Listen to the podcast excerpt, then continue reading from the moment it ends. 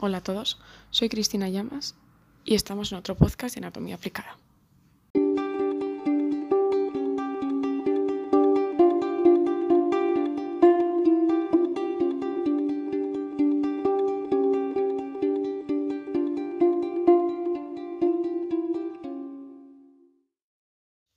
¿Sabías que uno de los consejos que dieron los presidentes de Estados Unidos para la reducción de riesgo de contagio fue que no practicasen relaciones sexuales? ¿A que no sabías que consumir drogas o alcohol antes del coito aumenta el riesgo de transmisión de enfermedades? Todo esto te lo cuento en este podcast de anatomía.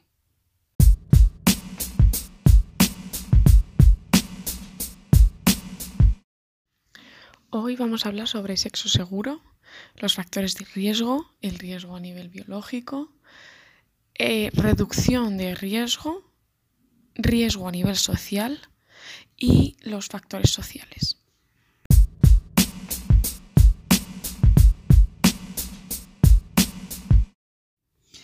Eh, el sexo seguro es la denominación de una serie de recomendaciones y prácticas en las relaciones sexuales con el propósito de reducir el riesgo de transmitir alguna infección de transmisión sexual, como puede ser el VIH, u otra infección, así como el de facilitar el control de la natalidad mediante el uso de métodos anticonceptivos u otras prácticas sexuales. El concepto de sexo seguro es algo recíproco, por lo que implica el mantenimiento de relaciones sexuales que no pongan en riesgo la salud de, otros. Algunas prácticas de sexo seguro, como el uso de preservativos, son eficaces para prevenir las enfermedades de transmisión sexual y como métodos anticonceptivos, por lo que contribuyen en las parejas heterosexuales a evitar embarazos no deseados.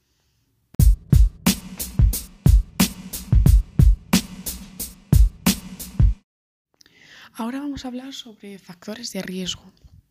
Como en cualquier otra actividad, no existe una garantía de tener una relación sexual sin riesgo alguno o 100% segura.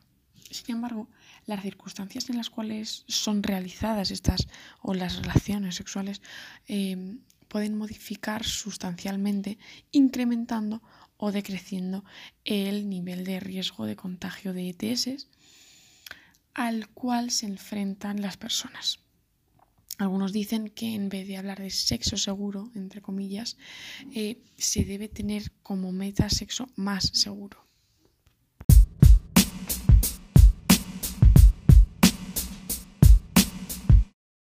Hablando sobre el riesgo a nivel biológico, las ITS principalmente se transmiten por el intercambio de fluidos durante el coito, pues estas son provocadas por microbios, es decir, bacterias, hongos y protozoarios y los virus, los cuales necesitan de estos medios, cada cual de un método específico, para infectar de nuevo un huésped. Por lo tanto, es importante tener en cuenta las regiones y los fluidos del cuerpo que entrarán en contacto para la evaluación del riesgo de contagio. Típicamente son las mucosas, el semen y la sangre donde se encuentran o donde se encuentra la mayor concentración de factores de contagio. La piel es una excelente barrera para una gran cantidad de infecciones, no solo sexuales, sino de una sintomatología mucho más diversa. Sin embargo, pues algunos ectoparásitos como la ladilla pueden infectar otro cuerpo por el contacto de, de la región infectada, en este caso pues es el pubis. Todos estos factores a su vez se articulan con otro tan importante como estos, al menos en el caso de las mujeres, la edad biológica. Se ha detectado que las adolescentes y las jóvenes, mujeres que han desarrollado caracteres sexuales secundarios recientemente o se encuentran entre los 12 y los 21, son mucho más, más vulnerables a las infecciones como el virus del papiloma humano.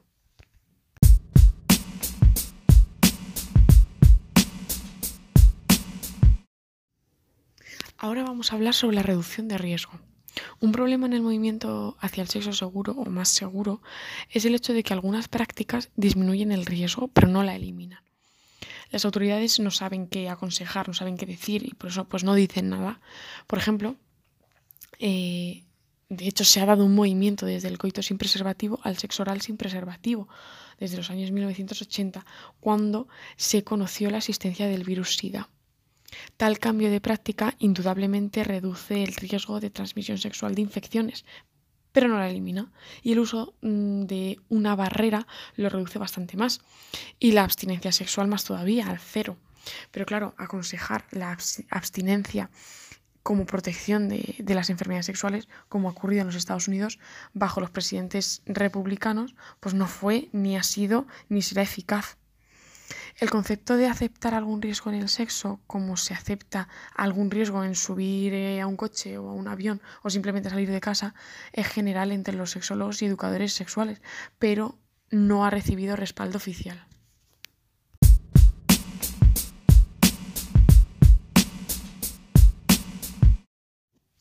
El riesgo a nivel social, por otro lado, algunas prácticas de quienes mantienen relaciones sexuales puede incrementar las posibilidades de transmisión de TS y son calificadas em, pues como prácticas de riesgo o, de sexo inseguro.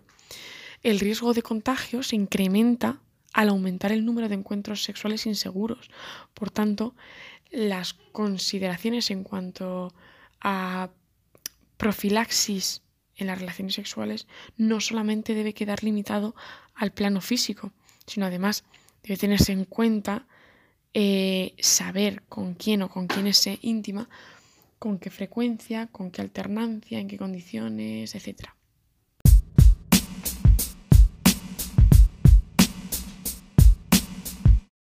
Y para terminar vamos a hablar de algunos factores sociales eh, los siguientes factores sociales son efectivos en ayudar a prevenir las, eh, infecciones de transmisión sexual.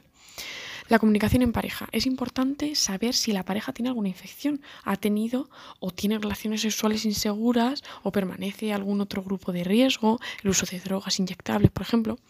Esta comunicación es muy importante, especialmente cuando la pareja es supuestamente o inicialmente monógama y se sospecha que no lo sea la delimitación de las apetencias sexuales antes del comienzo de los juegos eh, sexuales, ya que durante los mismos o durante el coito es poco frecuente que se establezca una comunicación con la seriedad que le corresponde. Consultar con un médico cualquier señal que pueda ser un síntoma de una infección, especialmente las que aparecen en los genitales o en la boca. Elegir parejas sexuales que practiquen sexo seguro y, por último, no utilizar drogas ni alcohol antes del coito, porque aumentan el riesgo de no practicar el, sexo seguro.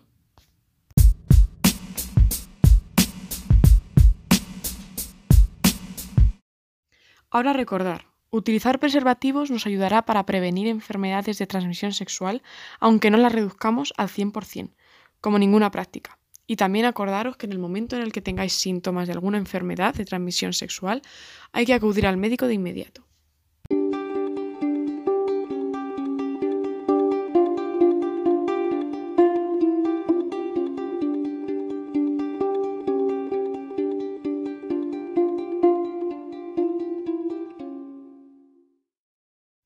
Espero que os haya gustado y os espero en otro podcast de anatomía.